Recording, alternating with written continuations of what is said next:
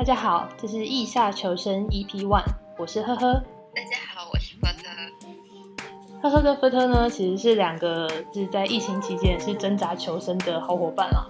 那我们今天其实也是想跟大家聊一下，你在疫情期间过得好吗？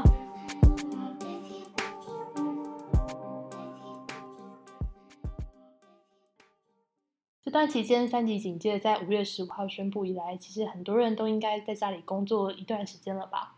那更多人可能是没有办法在家里工作的一些行业，比方说警察，比方说消防员，比方说在第一线的裁剪站工作的医护人员，当然还有在专责病房在努力帮忙大家 求生的这些第一线的工作人员，非常多的人，其实很多的时候都没有办法真的回家好好吃一顿饭。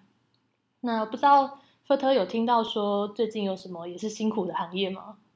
天忙的要命的外送员啊，或是或者说呃现在没有办法上班、没有工作的餐厅的服务生，或是呃美容美发业等等，大家都在担心说什么时候疫情才会结束，这一切才会过去。嗯，真的是很多店家，然后很多人都想问这个问题。因为就连我爸妈家附近的店家，很多都默默就收起来了。知道很多人都还没有办法真的离开跨县市回家了，我还是比较幸运的那一群哦。那我回爸妈家的时候呢，就发现其实很多店家他们都已经挂上出租的招牌，但我真的想不到现在这个艰困的时候，谁有办法去出租一个新的店面，真的很难哎。对啊，像呃我我自己住在万华，然后万华也蛮多店家或者西门町。全部都挂上出租的牌子，然后呃，现在明明应该是呃最热闹的暑假，可是那边却很荒凉，一个人都没有。天哪！我们之前去万华的时候，不是看到，比方说像广州街夜市啦，或者是南机场这些店家，现在都关起来了。对，全部都一片黑。天哪！我从来没有看过广州街夜市这么 空。你没有去过广州街的朋友可能不知道，广州街是你一出龙山寺站外面就会有非常热闹一条街，从什么梁喜号鱿鱼羹那条进去，然后就一整排到华西街都是非常热闹，然后又好吃的店家。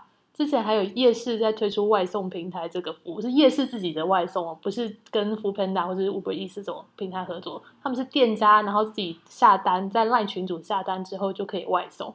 这种精好、这种美好的服务，结果现在全面停止。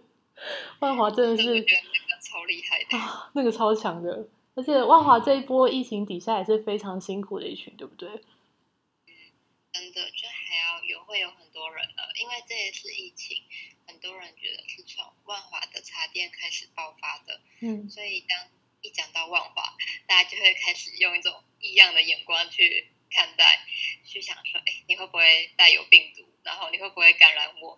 让呃，像我我现在的室友，因为我们一起住在万华，嗯，然后他平常呃是做服务业，他在呃信义区大安区那边做服务业，他的老板也跟他说，那你就先不要来上班了。天哪！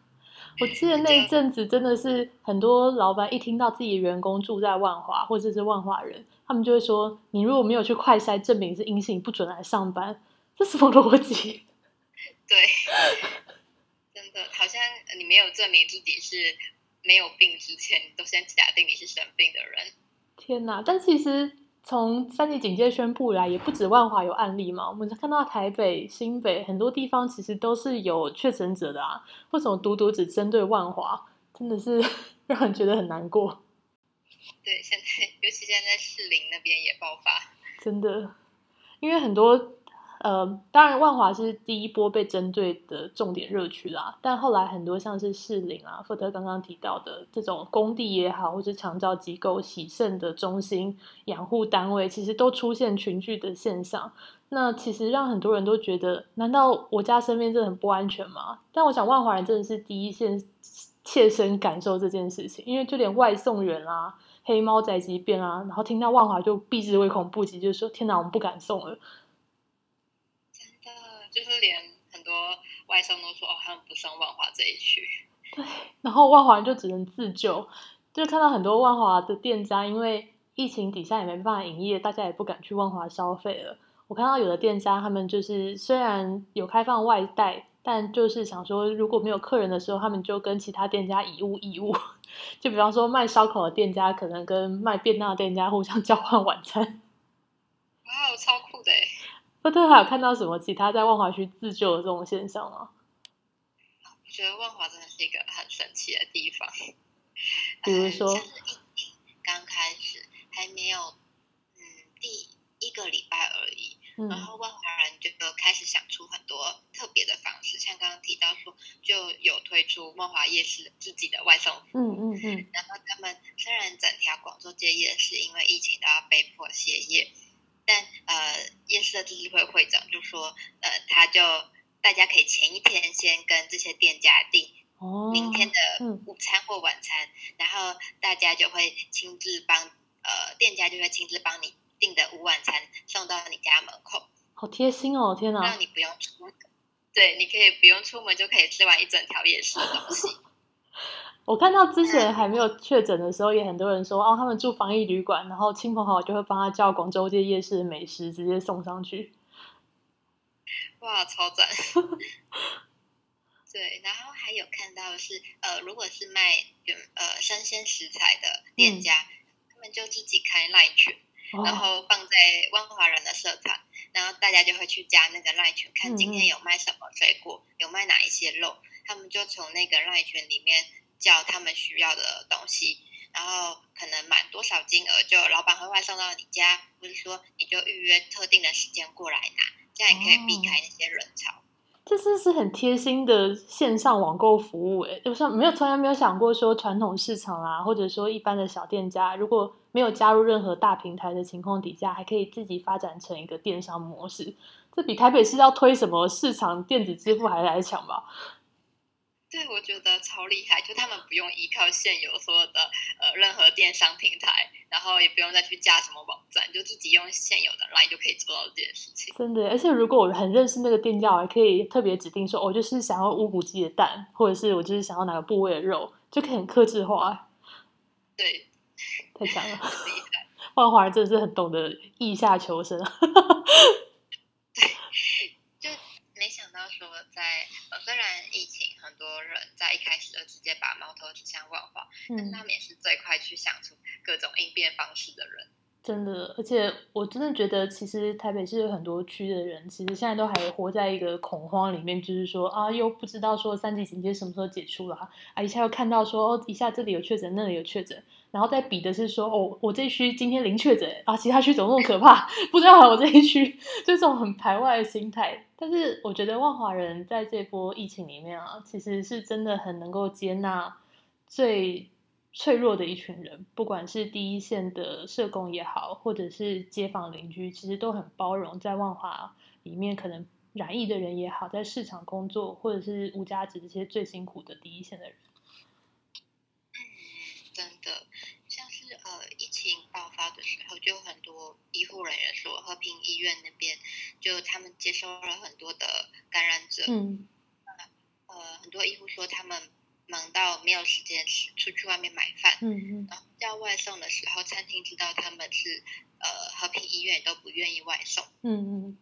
然后这个消息一出来，就有万华人社团有人就店家就纷纷自愿说：“哦，我愿意送，我愿意送。”然后大家就开始有人呃出说：“哦，我愿意今天认领五十个便当。”然后你就说：“那那我认领明天一百个。”然后下一个你就说：“那我认领他们的点心，他们的咖啡饮料。”好感人哦，真的是很幸福，被食物塞满了。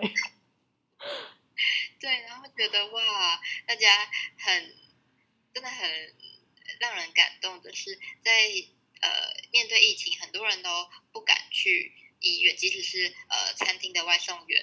那可是没想到，居然这么多的万华人，就是愿意自告奋勇去做这件事情。我觉得真的是万华人最能够回想，不管是从 SARS 到现在 COVID nineteen，就是和平医院真的是扮演了一个非常重要照顾万华社区的角色。我觉得那个时候的万华人就是会特别感念说，哦，可能我太太当时在 SARS 的时候不小心得病了，可是也在和平医院治好的。然后现在和平医院在 COVID nineteen 期间有难，我也要回馈和平医院里面的医护。我我觉得这种善的循环，不管是捐食物也好，或者是就是愿意去外送的万华人，我都觉得很感人。嗯嗯，真的。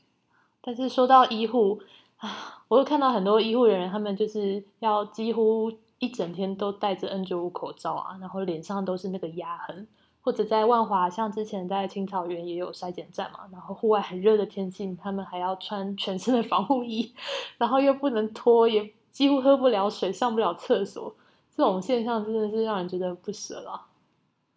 对，超惨，感觉 他们在呃，好像也在卖命的去帮助别人。嗯，而且之前就是也有爆发一些医院疑似有感染的状况，那有一些医护人员都自己。可能不小心得病了，那这种状况确实没有人想要发生啊。不过也可以看到，就是在这么险峻的疫情底下，其实医护人员也是拼了命想要保护自己跟大家。嗯嗯，真的。像我有一个朋友，他是护理师，嗯，他现在就是呃也不敢回家里面，所以他就自费住在旅馆。天哪！他怕会如果回家的话，可能会传染给家人。嗯，那他又打疫苗，可是他的家人还没有办法排到疫苗，嗯嗯，所以他只能透过呃自费住旅馆这个方式去保护他身边的家人。他有什么提到说他就是在这个期间他有多久没回家了吗？他从嗯疫情开始到过了六个礼拜以后，他才第一次回家。六个礼拜，他都住在旅馆吗？对，我觉得好六个礼拜每天的生活都是呃往返医院上班，然后下班直接回旅馆，因为他也没办法再去哪里，就是他下班以后也太累了，他没地方可以去，所以就买了一个晚餐，然后回旅馆吃。嗯，可是旅馆里面可能也没有其他加热的设备什么的吧？如果他从医院然后下班回家，可能都冷掉，对不对？对，我就觉得天哪！而且的那个旅馆附近的店家也都关了。我就问他说：“那你都去哪里买饭？”对啊，就在医院的地下街嘛，就等于他他的住的医院离旅馆大概有三四十分钟的路程，好远哦。我想说，天哪！他呃就在医院买饭以后，等到他骑到旅骑车到旅馆，都菜都冷掉了吧？好心酸哦！天哪，他六个礼拜，然后每天都还要吃冷便当。然后就一个人关在小小的旅馆房间里面，这比坐牢还惨吧？那他每天也就是这样上班下班，没有任何人可以讲话、可以相处。他就说我已经很久没有就是好好跟别人说话，然后去看到一个人、摸到一个人，或是抱一个人。真的，因为其实有一种不知道算不算疾病的病啊，就是像我老板，他就是有那种抱抱。亲密接触症候群吗？就是他非常需要每天都跟某个特定的人或者是动物有肢体接触，然后摸摸他的猫啦，然后吸一下啦，或者说跟我同事打打闹闹，他需要跟人家真的触碰到的感觉才会觉得自己那天很开心。你都 你陪我六个礼拜，完全没有办法跟任何一个心爱的人或者是朋友有这样近距离的亲密感，真的会很觉得自己是很被孤立的。对，我觉得好难想象。要怎么样可以熬得过六个礼拜不跟任何人讲话？然后，同时还要面对这么高压的工作，去顾呃疫情的专责病房。嗯嗯，而且在专责病房里面啊，只要病人有可能有肺沫喷溅，比方说可能因为肺不舒服，他就不断的咳嗽，或者是有需要开刀的时候进刀房，都可能有被喷沫感染的状况嘛。那在这种环境底下，然后你要。很认真的想说我要怎么样不被感染，然后回去又没有办法好好的放松，也没有办法跟任何人有肢体上或者言语上很比较直接的交流。我很难想象你朋友是怎么活过这六个礼拜的。对，然后对他说更崩更崩溃的是，昨天还宣布要继续延长。对，要延到七月十二号。我的天呐！对，他现在好像不知道呃一个有种看不到尽头的这条路，然后还有什么时候才会结束？这就好像你在跑马拉松的时候，你就发现那个终点线不断的延后，不断往后退，你不知道还要跑多久，已经快要倒下来，可是终点线还是没有到。对我也是，我也是这样跟他形容，就是呃，我其实今天原本想跟他想跟大家分享一个他的，嗯，他跟我讲的一段话，嗯嗯，然后呃，我在想邀请他分享这段，呃，我在邀请分享征得他的同意的时候，跟他说，嗯，哎，三级将继续延长到七月，嗯，像是遥遥无期的马拉松，就像你的跑到鞋都已经磨穿了，然后腿都麻痹了。感觉不到它是你的身体的一部分。嗯，即使看不到终点，还是得继续咬着牙根，拖着身体继续跑。嗯，真的是让人觉得，唉，希望我们都能够有真的顺利迈向三级警戒结束那个终点线的那一天了。对啊，他跟我分享说，嗯，因为他在旅馆一个人待了六个礼拜，嗯，然后他就。嗯，要想要回他家里面拿一些衣服替换，拿一些生活物品，但是他又怕会传染给家人，所以他特地挑他大夜班下班的时候，嗯，呃，一大清早回家，想说这样就可以跟家人避开，嗯嗯。结果他回到家里房间的时候，他一个人关在房间整理东西，没想到他家人就慢慢醒醒来了，起床了，嗯。然后他妈妈问他说：“你要不要留下来吃个早餐再走？”嗯，他说：“我不饿，我已经吃过了。”但是其实他根本还没有吃饭，而是他不敢跟家人一起吃饭，所以就只好这样骗他妈妈。天哪！然后当他收拾完东西准备要离开家里的时候，他的呃，他亲他的亲戚的小孩，一个小女孩就。问他，跟他说：“呃，妈妈说我不能够靠近你，因为你身上有病。”可是他是照顾病人的人呢。对，就他知道说，呃，这是他妈妈为了告诉他，让他理解的最快的方式。可是他还是有点难过，想说，呃，离我最近的家人也这样子说我。嗯，然后连家人都不能谅解他的职业。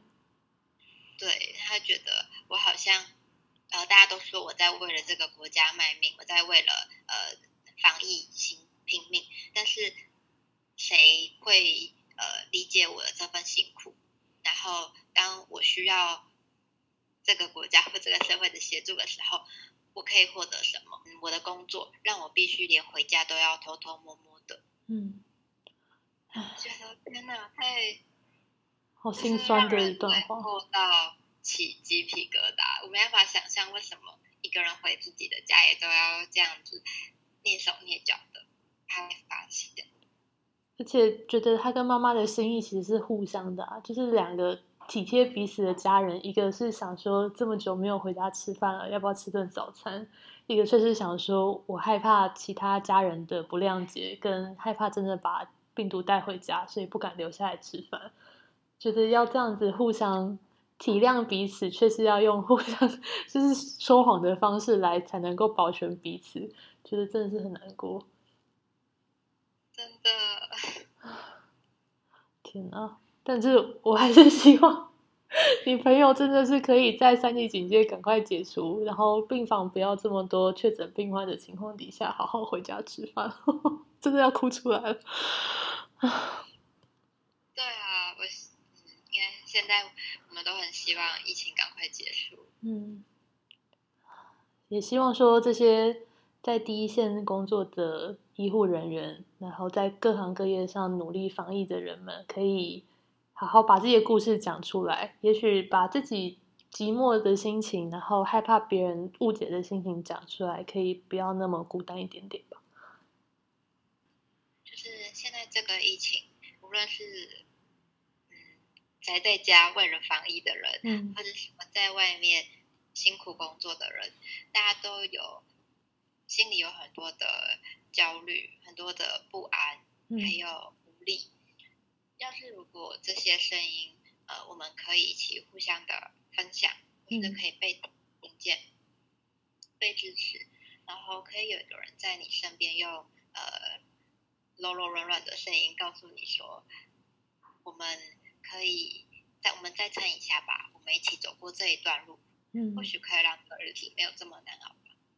就是在知道彼此都很难过的时候，有一个声音可以陪伴你。但如果真的觉得寂寞的时候，就听听彼此的声音吧。对，像你的声音就很疗愈。福特的声音也是。那福特最后有没有什么想要跟也许正在听这段 podcast 的朋友讲的话？也想要听听大家在这里这段日子是做了哪些事，然后怎么一起呃面对这些焦虑的。例如我的话，就是呃我可能是在家想做一些运动，让自己心里比较平静一点。但是呃我原本前几天我在犹豫说，呃我不知道疫情会不会延长，那我要不要再去买健身设备？因为如果没有延长，这些设备又用不到，有点浪费。会算呢，真的。然后结果宣布延长的那一天，我呃，我就我朋友就跟我说，哎，我们可以买了。然后，但是我那一天我就只想买一瓶酒，真的把自己灌醉，体内消毒比健身器材好。对，我就觉得天呐，居然还要再延长，我需要酒。真的，你知道有一种。就是有趣的杠铃，它是把红酒瓶放在杠的中间，然后你每举一下就可以对着瓶口喝一口，很需要。超级赞的健身动力。买这个就可以两个平衡了。一 gam 里狗。那就想要知道说，哎，那如果呃，可能像我是买健身器材跟酒来。来度过这段日子，那大家呢？大家是用了哪些方式呢？对啊，也希望有听到这段 podcast 的朋友可以来跟我们分享一下喽。那今天意下求生的 EP One 就到这边，我是呵呵，是呵呵，那就大家下次再见，拜拜。拜。